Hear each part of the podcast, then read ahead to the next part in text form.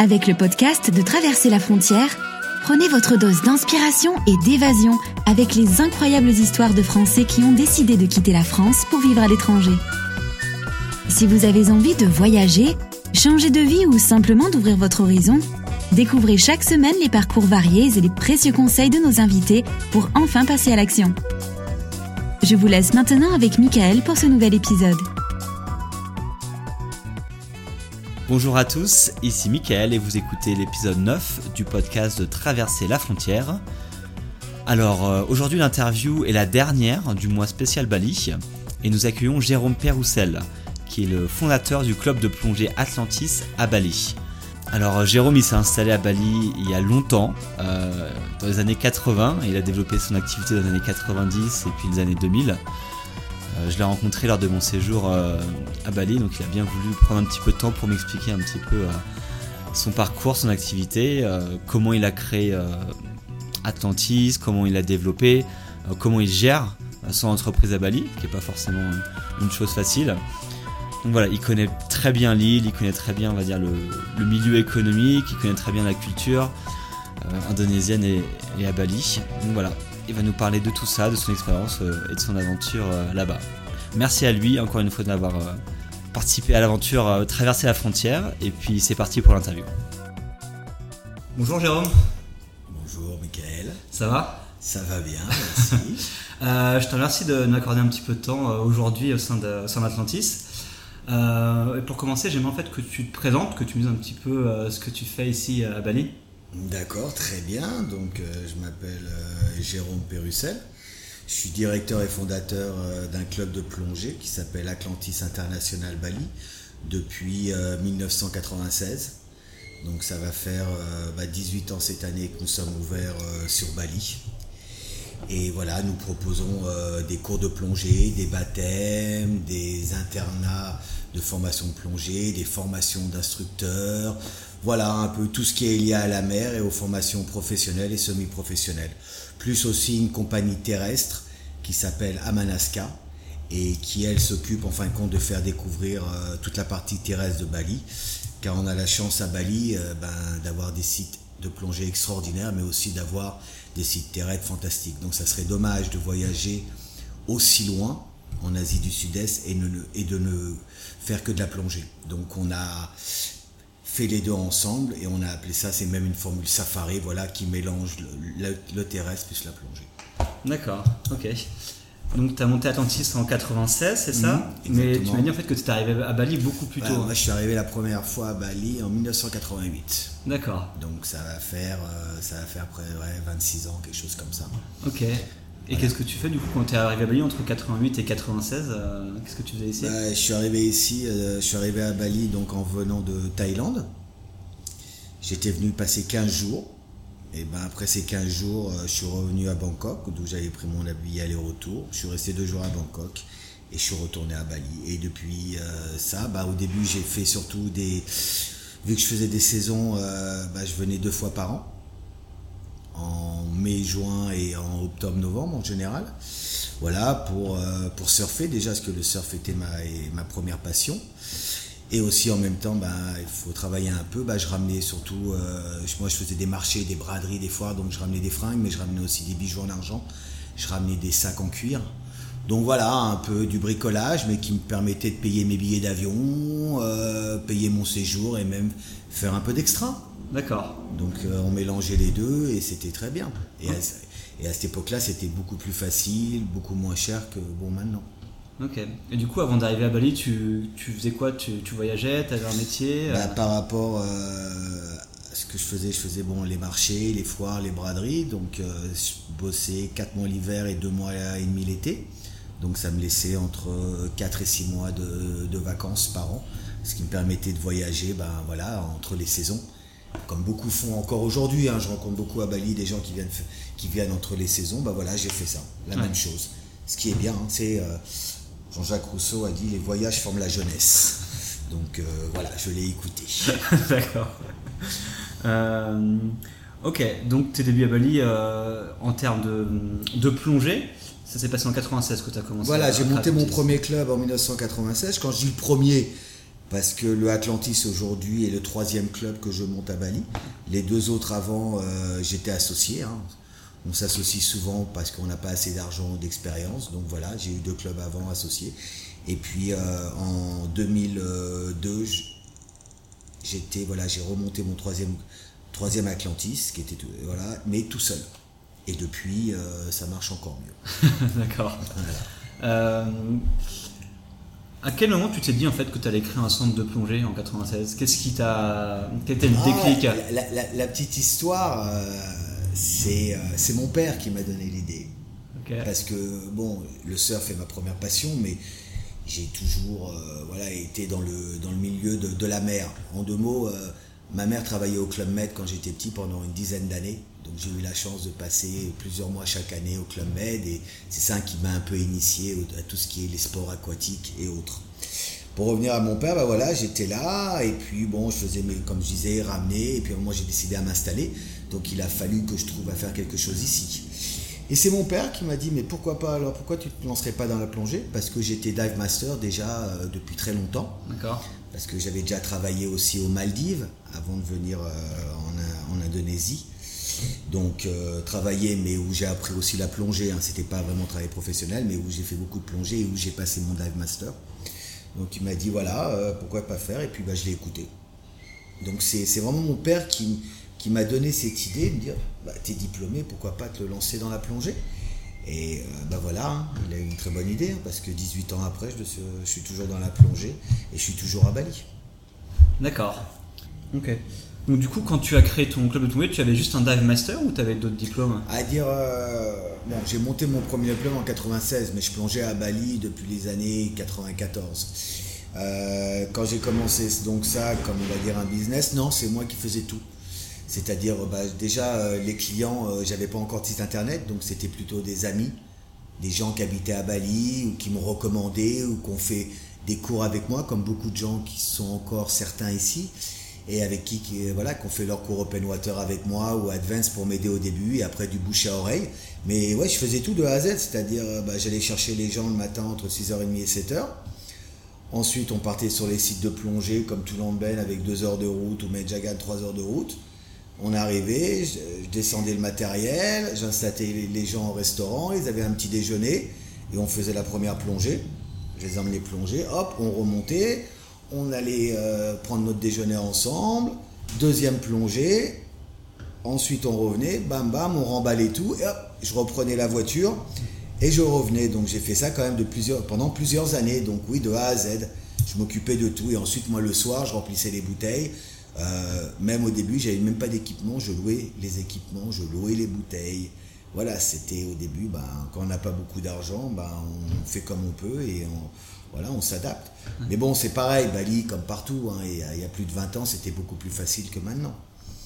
Donc voilà, c'est comme ça, mais c'est bien, comme ça, ça me permet de connaître la plongée à Bali. Et comme je dis, de A à Z, donc euh, maintenant, euh, étant, ne plongeant plus beaucoup sur Bali et plutôt à manager ma compagnie, je sais quand même, je connais tous les sites par cœur, parce que j'ai quand même fait des milliers de plongées sur Bali. Je connais les routes, les sites, voilà, je, je sais exactement de, quoi je parle et euh, comment présenter, comment vendre la plongée. Parce qu'à la date d'aujourd'hui, je ne plonge plus beaucoup sur Bali.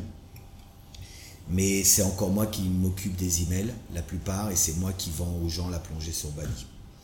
Et donc par rapport à toute cette expérience que j'ai eue avant, bien sûr, ça me permet de vraiment expliquer aux gens ce qu'ils vont voir, comment ça va se passer, où ils vont rester, voilà toutes les informations qu'ils ont besoin. Ok.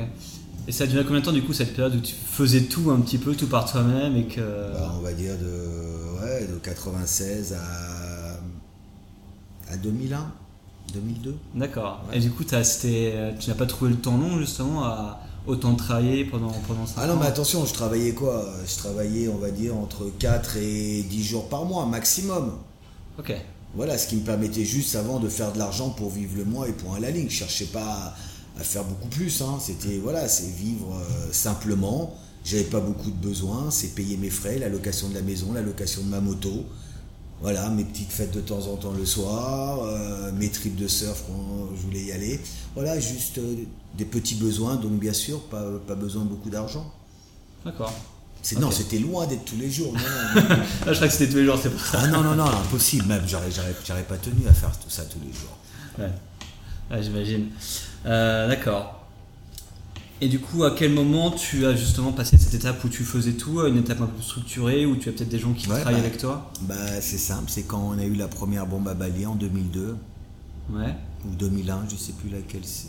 je sais plus. Bon, à revoir en, en mois d'octobre. Je crois que c'est 2002 parce que les Twin Towers, c'est euh, 2001. septembre 2000 2001. Ouais, Donc nous, c'est un an après.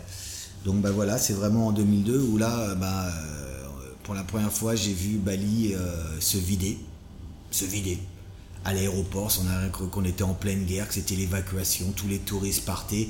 Ça a été un super choc parce que personne ne s'attendait à un attentat à Bali.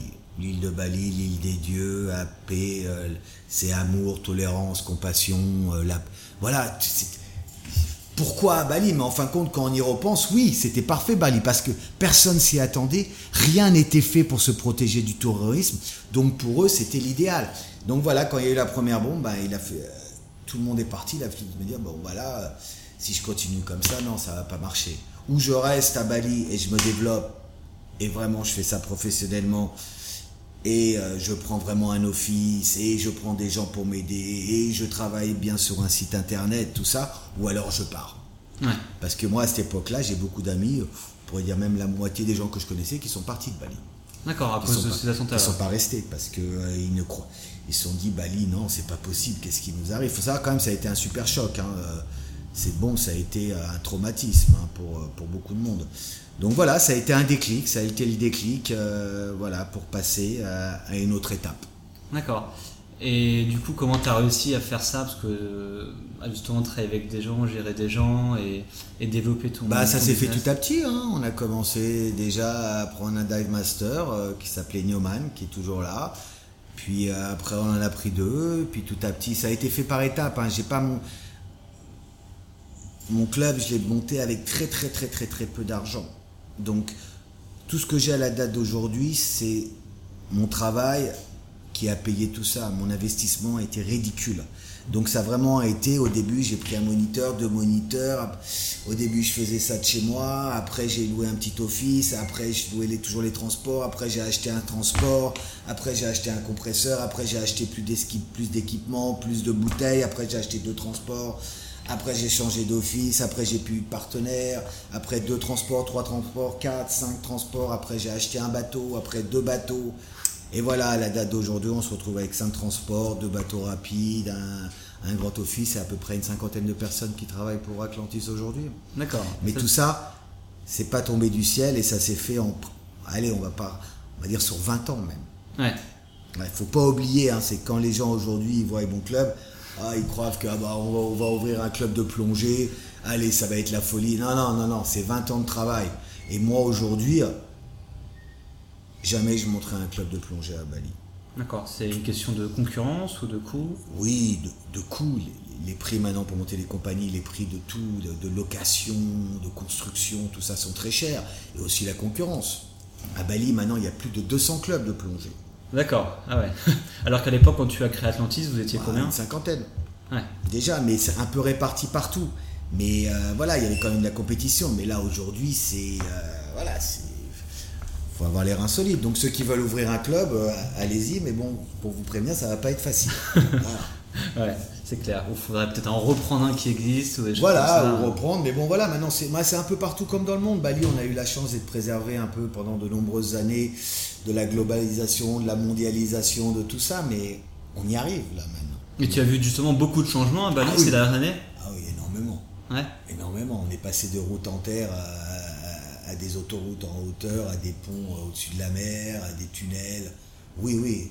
Bali a surtout changé depuis les dix dernières, dix dernières années et depuis euh, 4-5 ans maintenant. Là, on est passé dans une autre dimension de Bali. Surtout le sud. Voilà, surtout le sud. Le nord de l'île a presque pas changé. Mais le sud, ça s'est développé euh, à une vitesse. Ce que nous, on a fait en Europe en 40 ans, 50 ans, eux, ils l'ont fait en 10 ans. Ouais. Donc c'est sûr qu'il y a plein de choses qui suivent pas, qui sont difficiles. Et puis c'est d'autres mentalités. Ici, on est, ici c'est l'Indonésie. Hein. Faut, faut pas oublier, c'est pas à nous en fin de compte, c'est pas à eux de s'adapter à nous, mais c'est à nous de s'adapter à eux. Donc il y a beaucoup de choses qui sont pour nous difficiles, illogiques et pas normales. Ben ici, ben voilà, faut les accepter et, vivre avec. Tu as, des exemples là-dessus ou...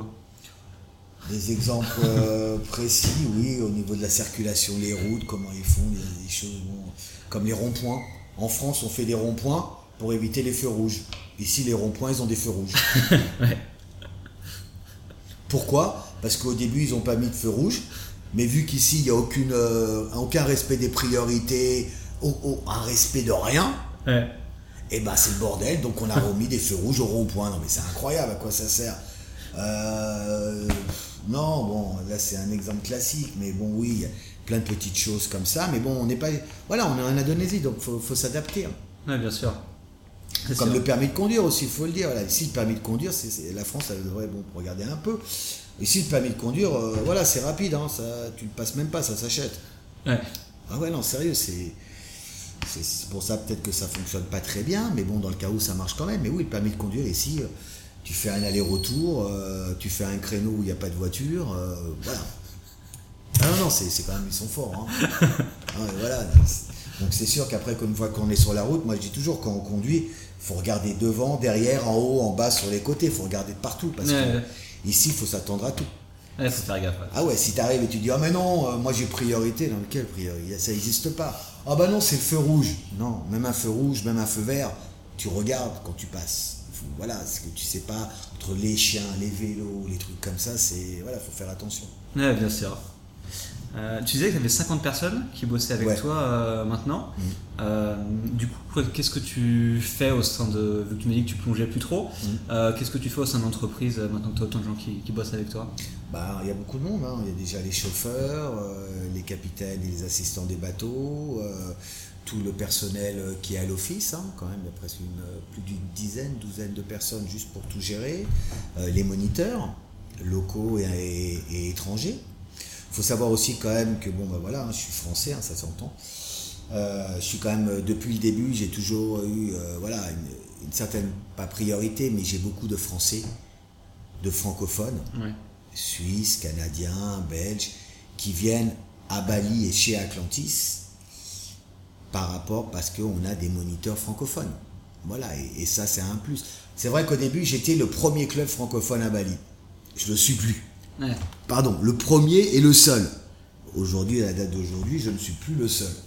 Mais bon, euh, quand même, il y a de plus en plus de plongeurs, donc je pense que jusqu'à la date d'aujourd'hui, il y en a un peu pour tout le monde. Mais les Français, voilà, ne parlant pas toujours très bien l'anglais, et encore à la date d'aujourd'hui, j'ai encore une grande partie de plongeurs qui sont francophones, et aussi, c'est pour ça que j'ai des moniteurs étrangers, français ou francophones, qui viennent nous aider à l'année ou en saison. D'accord. Et donc toi, ton boulot principalement, du coup, c'est de gérer ce personnel-là C'est de gérer tout ça, de, faire la vente par email, euh, de voir aussi les clients, d'améliorer notre service, voilà, de toujours être à l'écoute.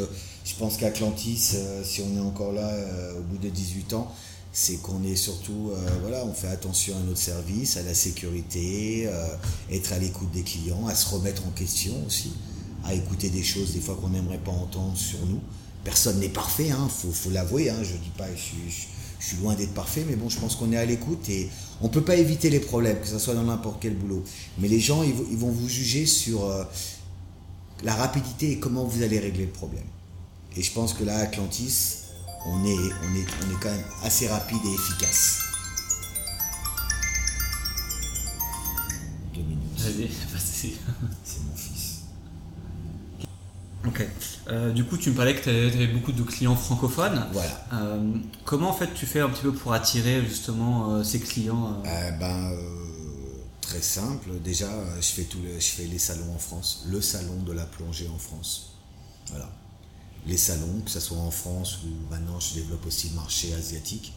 Voilà, c'est montrer qu'on existe et ça va faire cette année. Ça sera la onzième année que je fais le salon en France. D'accord. Donc c'est un peu indispensable, incontournable. Mais ça te permet de toucher le grand public ce salon Ah bah oui, mais c'est pas pas des salons professionnels. Hein. C'est des salons ouverts au grand public. Donc bien sûr, on rencontre tout ce qu'il y a les agences, les tours opérateurs, les fabricants de plongée, les clubs de plongée, les, les organisations de plongée comme PADI, la Fédération française, SMAS, Et aussi bah, les individuels, euh, les CE, les comités d'entreprise, les plongeurs alpha les seuls. Donc voilà, c'est vraiment un, c'est un très très beau salon. Pour moi, le salon de la plongée en France, qui est au mois de janvier, c'est le plus beau salon que je fais. D'accord. Et chaque année, on y est pour présenter nos produits, pour présenter ce qu'on fait. Euh, voilà, rencontrer des nouveaux partenaires, de nouveaux clients, surtout rencontrer maintenant, après tant d'années, nos anciens clients qui reviennent nous voir, qui nous recommandent, qui reviennent nous voir. Certains sont déjà venus deux fois, trois fois, quatre fois. Voilà, donc ça fait toujours plaisir de revoir un peu tout ce monde et aussi euh, de nouveaux clients parce qu'il y a toujours du monde, euh, des nouvelles personnes qui rentrent dans le milieu de la plongée, qui ne nous connaissent pas et c'est un, voilà, c'est un rendez-vous incontournable. D'accord. Est-ce que Internet joue une grande part aussi pour euh, l'acquisition, enfin, le, pour trouver des nouveaux clients? Internet? Internet, votre site ah web ou les sites Bien sûr, bien sûr, bien sûr. Bien sûr. L'Internet, le, site, notre site Internet, euh, bah, qui est numéro un sur la plupart des mots-clés euh, sur la plongée à Bali. Oui, bien sûr, c'est incontournable. Nous, à Bali, hein, moi, les clients, je ne les ai pas de passage. Hein. D'accord. Comme tu as pu voir, euh, mon club, il est, pas loin de la mer, mais je suis pas face à la mer sur une voie. Donc, on va dire 99% de mes clients viennent par internet, viennent des salons, viennent des agents. Euh, c'est une machine, ça. Euh, voilà, c'est pas de passage. Donc, tout notre marketing est fait sur les salons et sur internet et avec des agents avec qui on travaille. D'accord, ok. Ça marche. Euh, et du coup, là, actuellement, tu as un club, on va dire, qui marche, qui marche bien euh, sur Bali. Mhm. Et le futur, du coup, d'Atlantis, ce serait, euh, ce serait quoi? Tu souhaites rester les choses comme elles le sont ou te développer encore plus? C'est une très bonne question. oui, 2015 va être une année voilà, de développement où on va commencer à développer des bateaux de croisière. Voilà, à développer sûrement un autre site sur l'île de Bali où on va ouvrir une, euh, une annexe euh, Atlantis. Euh, aussi développer aussi le marché asiatique. Ok. Voilà, mais les priorités, ça va être la croisière et monter un autre club Atlantis sur Bali. D'accord. Mais oui, le développement est sur l'Indonésie et sur l'Asie du Sud-Est. Ok. Donc oui, bien sûr, au bout d'un moment, là, je suis arrivé, on va dire, au maximum de mes possibilités en ayant un seul club. Donc oui, je pourrais me satisfaire de ça, mais euh, voilà, non, non, j'ai d'autres vues avec euh, d'autres personnes qui vont rejoindre Atlantis, avec qui on va développer euh, Atlantis sur d'autres projets. D'accord. Donc voilà, on en reparlera dans deux ans parce que bon, tout va se mettre en route déjà en 2015 et je pense que tout sera vraiment en place en 2016. D'accord. Et sur la partie terrestre, donc tu parlais de tout à l'heure. Sur la euh, partie terrestre, oui, oui, bah, ça on propose. Euh, là, sur la partie terrestre, j'ai un associé qui s'en occupe lui plus que moi. Et euh, bah, eux, là, là, ça se développe tout à petit. Bon, au, niveau de la au niveau du terrestre, ce qu'il y a, c'est qu'on est arrivé bien après beaucoup d'autres, à l'opposé de la plongée où j'étais le seul. Donc ça prend un peu plus de développer. On travaille le terrestre travaille surtout avec Atlantis, mais là, on travaille pour amener d'autres gens d'Atlantis qui n'ont rien à voir avec la plongée aussi. Parce qu'on fait maintenant du terrestre sur Bali, mais on propose aussi euh, sur toute l'Indonésie. D'accord. Juste pour terrestre, parce que du coup, j'ai pas expliqué, mais ça signifie quoi pour vous? C'est des. Euh, les terrestres, bah, c'est toujours le même système avec euh, guide francophone. Il faut dire comment plonger aussi. Bah, on a des guides francophones terrestres qui sont des guides officiels, attention, qui ont suivi des formations, qui ont les autorisations. C'est pas le chauffeur ou le moniteur de plongée ou le jardinier qui s'est qui s'est dit bah, aujourd'hui je vais être guide terrestre comme beaucoup d'autres, on va pas citer de nom. Euh, non, non, donc nous, nos guides, voilà, francophones, formés par nous et qui vous font, qui font découvrir bah, le Bali avec les temples, les rizières, euh, ses sources d'eau chaude, ses chutes d'eau. faut dire, moi, ce que je dis toujours, à Bali, on a tout sauf la neige. c'est vrai. Et c'est vrai. Oui, tout à fait. Bon, on va dire qu'à Bali, on n'a pas vraiment besoin de la neige ou de glace, mais Bali, fait, voilà, que ce soit sur terre ou sous l'eau, c'est une île avec euh, énormément d'activités. C'est pour ça que Bali plaît peut-être autant, et c'est aussi sûrement la raison pourquoi les gens reviennent à Bali. Il faut penser aussi à quelque chose, parce que là maintenant, de plus en plus, on parle de Bali, on voit des reportages sur la pollution, sur les déchets, tout ça. Oui, c'est vrai. Faut pas, faut pas se leurrer. Mais euh, voilà, c'est pas partout. Il faut savoir, comme j'en parlais un peu avant, c'est surtout le sud qui s'est développé. Et le sud, c'est vrai, ne ressemble plus vraiment beaucoup à Bali. Mais le sud, c'est quoi? C'est c'est un vingtième de Bali, un trentième de Bali. Mhm. C'est pour ça, c'est bien, on arrive dans le sud, on peut, mais il faut partir, il faut bouger. Il faut savoir que tous les sites de plongée se trouvent dans le nord, nord-est ou sur des îles en face. Et là, et là, moi, en 25 ans, je peux dire, ça n'a presque pas changé. Et c'est ça qu'il faut découvrir à Bali. Donc, oui, on a des problèmes, comme je disais avant, Bali s'est développé trop rapidement, les hôtels, tout ça. Oui, il y a ces, ces déchets partout. Oui, il y a ces.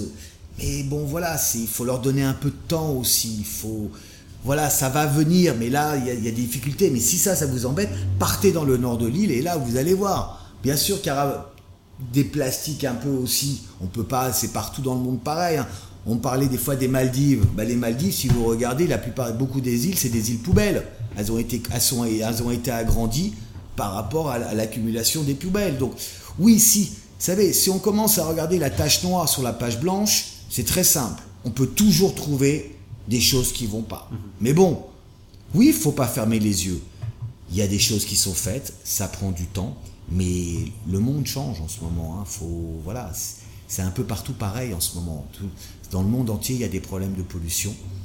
Et euh, il y a des gens qui des pays ou des gens qui réagissent plus rapidement.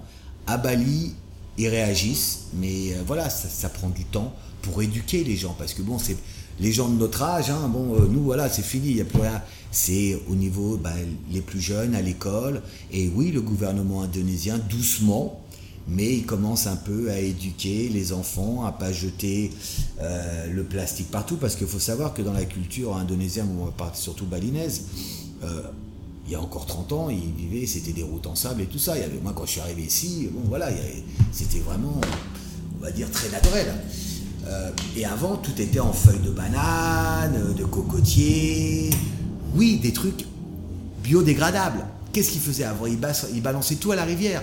Ce qui se passe maintenant, c'est que tout ça a été remplacé par du plastique et les gestes restent les mêmes. Donc, qu'est-ce qu'ils font? Ils balancent tous à la rivière et après, la rivière amène tout à la mer. Donc voilà, c'est là où il faut changer au niveau de l'éducation, les enfants.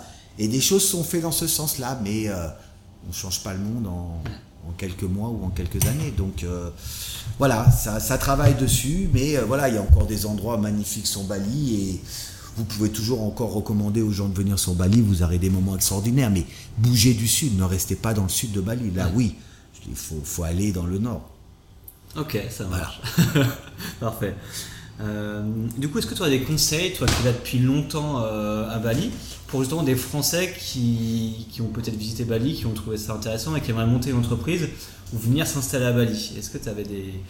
Déjà, ne pas aller trop vite. Venir dans le pays, passer quelques mois, y revenir, apprendre la culture, apprendre la langue.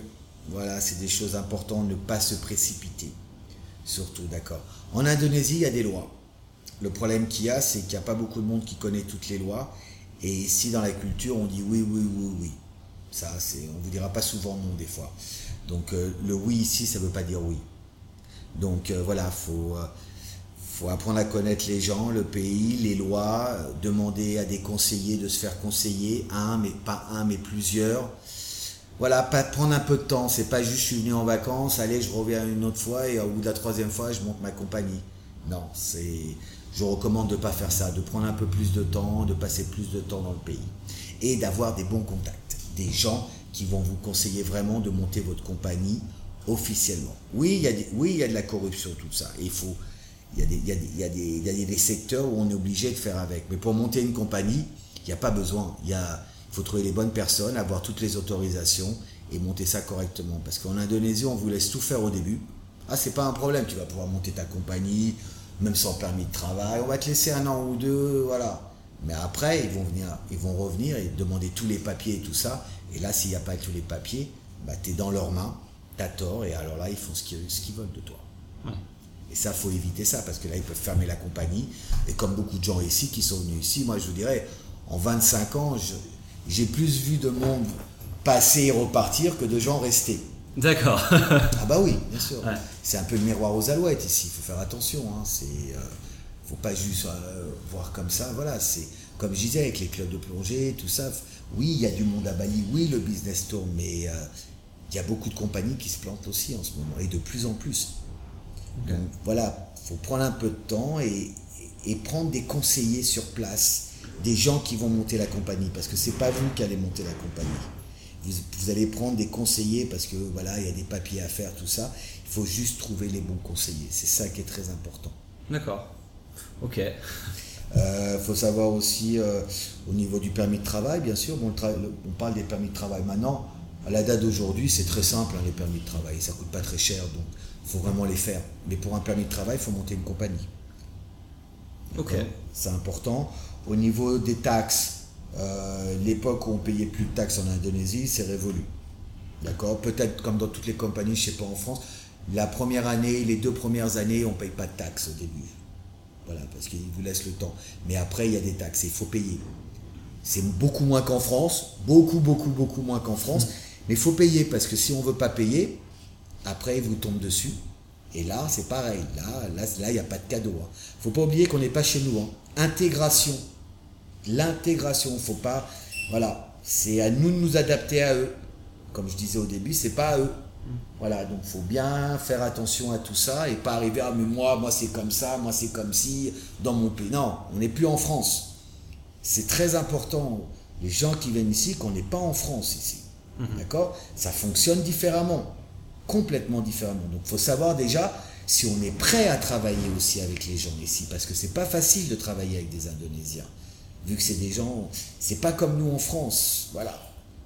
Donc euh, c'est très important à savoir avant de monter, si on est prêt à travailler avec eux, parce que vous ne pourrez pas travailler tout seul. Il va falloir vous aider du personnel. Mais voyez, apprenez à connaître leur mentalité, comment ils fonctionnent, parce que voilà, c'est pas facile tous les jours. Ok, donc voilà, prendre le temps et. Euh, Exactement, c'est ça, prendre le temps de connaître la culture, la langue et, les gens avec qui on travaille. Hein. D'accord. Il faut savoir qu'ici, souvent, on dit les Indonésiens tatata, mais quand on regarde le prix qu'on les paye et le boulot qu'ils font, moi je dis que ça va, ils font du bon boulot. Mais bien sûr, ils, voilà, ils oublient beaucoup de choses, ils font pas attention, euh, ils n'ont pas le même sens des responsabilités, du service. Donc c'est à nous d'être derrière, d'être toujours derrière. Mais de toute façon, dans son business, il faut être là, il faut être présent, il faut être dans la réalité. Hein. Faut pas juste être dans son bureau, derrière la porte et, croire que tout va se faire comme ça. Non, non, non, non. Il faut être sur le terrain, il faut montrer aux gens ce qu'il faut faire, comment il faut. Et toujours, tout le temps. Voilà. C'est pas genre tu te relaxes et te dire qu'ils ont compris. Non, non. Il faut être là, il faut être derrière. C'est pour ça qu'après 20 ans, je suis encore tous les jours ici, tous les matins et 6 jours par semaine dans mon, dans mon business. Ok, ouais, c'est nécessaire. C'est nécessaire, bien sûr. Ah oui, il n'y a pas de secret. Ça marche. Pour finir, du coup, moi je voulais euh, prendre un peu ton expertise de, plongeur euh, expérimenté euh, dans ce coin-là et savoir un petit peu quel serait le top 3 ou les meilleurs spots de plongée, que ce soit à ah, Bali ou, en Indonésie plus globalement. Dire, sur Bali, on va dire, si on a 2-3 jours à se consacrer à la plongée, hein, qu'on est juste là en vacances, je dirais que ça serait dommage de venir à Bali et de ne pas découvrir la plongée sous-marine c'est quand même une mer tropicale entre 26 euh, et 28 degrés, euh, récifs tropicaux, euh, avec tous les poissons comme un aquarium. Donc voilà, à partir, même si vous ne savez pas nager, vous pouvez faire un baptême. Donc déjà, si vous venez à Bali, si vous avez, voilà, quand même un peu motivé, à savoir qu'il n'y a pas de monstres sous-marins et rien de dangereux, c'est nous les plus dangereux sous l'eau, il faudrait faire une expérience à Bali.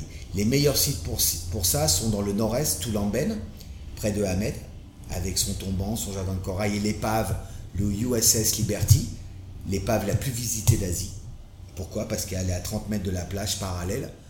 Je vous expliquerai pas pourquoi. Venez à Bali, on vous expliquera. Une histoire très très intéressante qui remonte à l'éruption euh, du mont Agoun en 1963. Euh, où on fait tous nos baptêmes, tous les premières plongées, tous les cours paddy, tout ça. Un site extraordinaire de la plage en plus. Hein. Donc facile pour si on n'a jamais plongé, on part les pieds dans l'eau pour équilibrer, extraordinaire. Dès qu'on met la tête dans l'eau, là c'est du sable noir, ça change un peu. Il faut savoir que Bali est une île volcanique. Donc dans le sud, on a du sable blanc, un peu gris. Et après, dans le nord, c'est surtout du sable noir. Donc avec tout l'emben et aussi pour là, pour plongeurs un peu plus expérimentés, certifiés, diplômés, on va dire Nusa Penida, Nusa Lambogan.